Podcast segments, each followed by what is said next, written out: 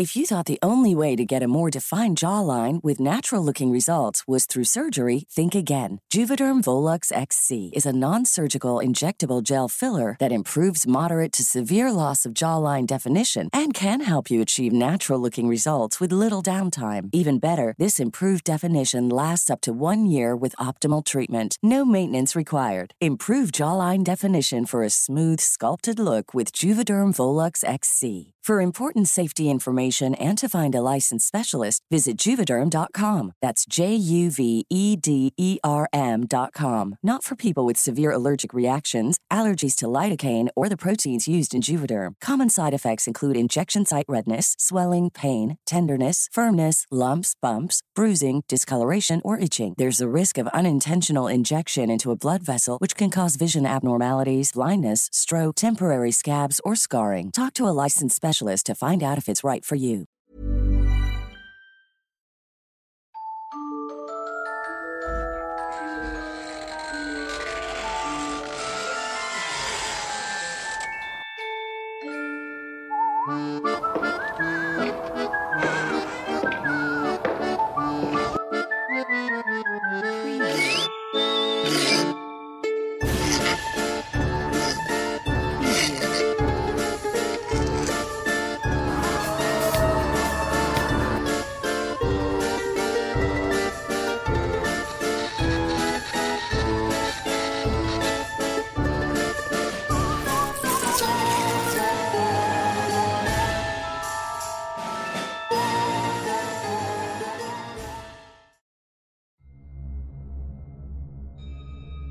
Las lobas.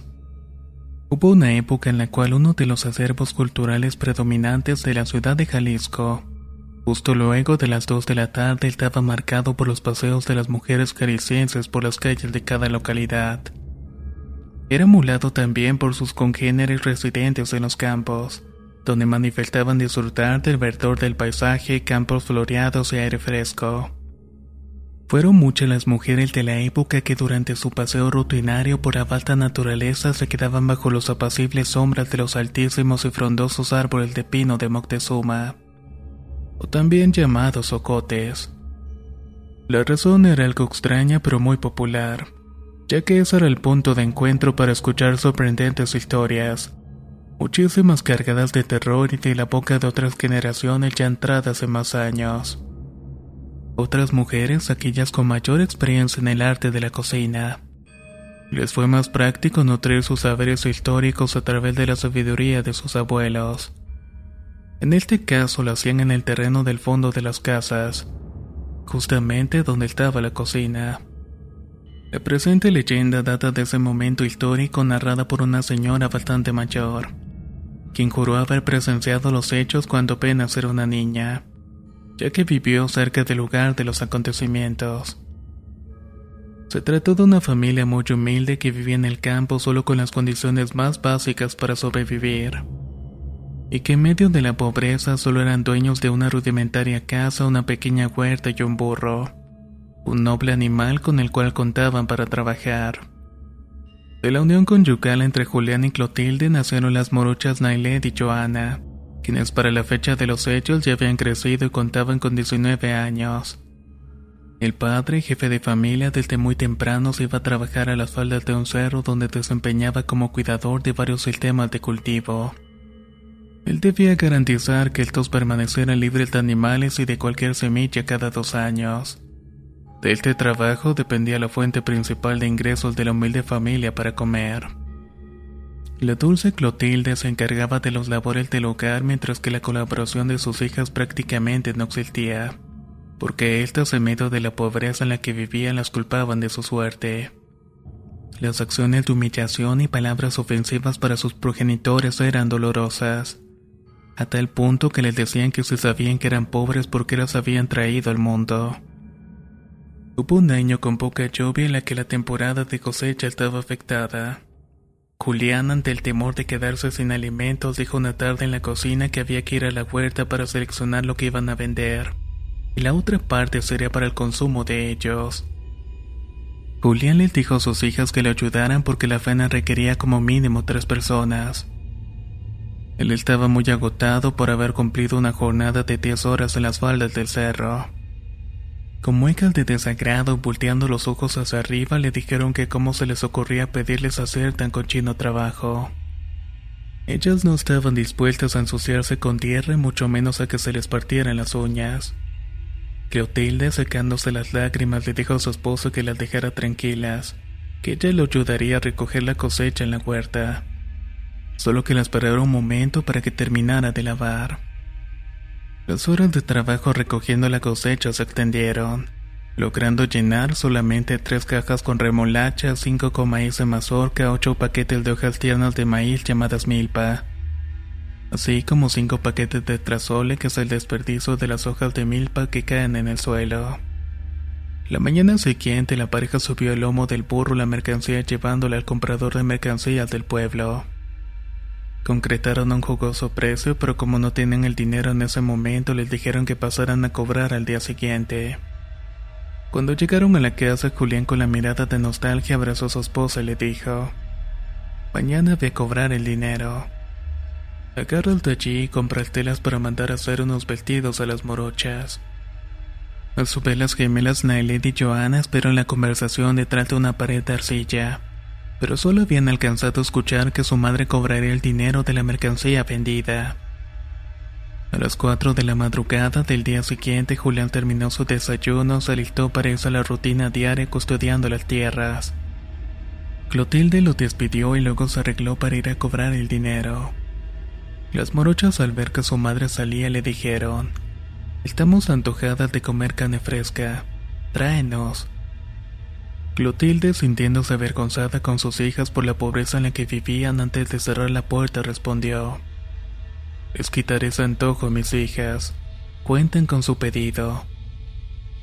En el camino al pueblo, Clotilde pensó que si gastaban el dinero en todo lo que sus hijas pedían, la vida les compensaría en salud y larga vida. Una hueca justificación que chocó al pensar que la inhumana actitud de ellas se debía a que no habían podido bautizarlas desde que nacieron. Siempre hubo un obstáculo que no había una sola imagen religiosa en la casa. Con el dinero en la cartera olvidó lo de las telas y buscó varios locales para comprar carne, pero extrañamente no encontró. Momento que la idea de adquirir una imagen religiosa cobró sentido, ya que lo había interpretado como una advertencia.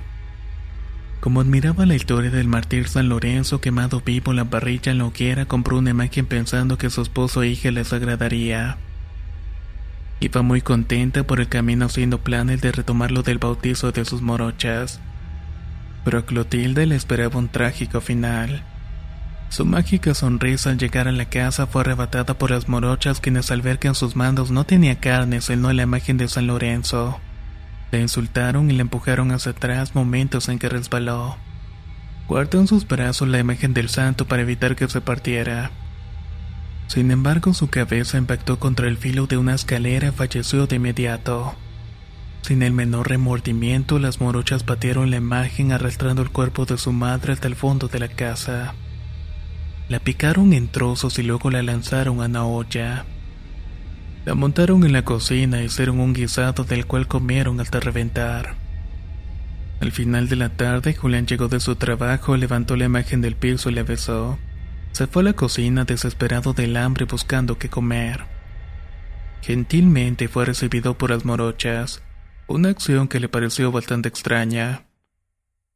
Percibió un olor a comida recién hecha y al no ver a su esposa las miró con recelo preguntándoles, ¿por qué su mamá no está aquí? ¿Por qué no recogieron la imagen del piso? Ustedes están pasadas de flojas. Las miradas cómplices no le permitieron confesar lo que habían hecho. Sirvieron el guisado en el plato y se lo colocaron en la mesa, pero al llevarse el primer bocado lo escupió al piso tras escuchar una voz masculina decirle: Julián, esa carne es de Clotilde. Violentamente se levantó de la silla y empezó a buscar a su esposa, hasta que en el fondo de la casa encontró las ropas y los restos. Sus hijas con ojos enrojecidos lo miraron y él te les gritó: Asesinas, me arrepiento de ser su padre que Dios las castigue por el resto de sus vidas.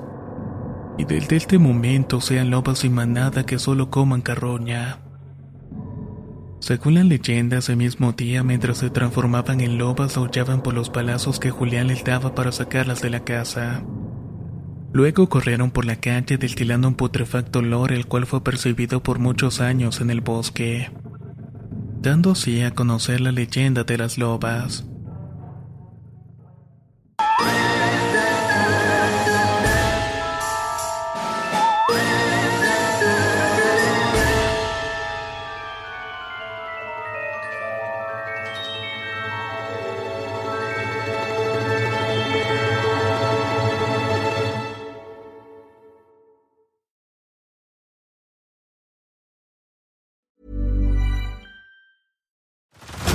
Head over to Hulu this March, where our new shows and movies will keep you streaming all month long. Catch the acclaimed movie All of Us Strangers, starring Paul Mescal and Andrew Scott.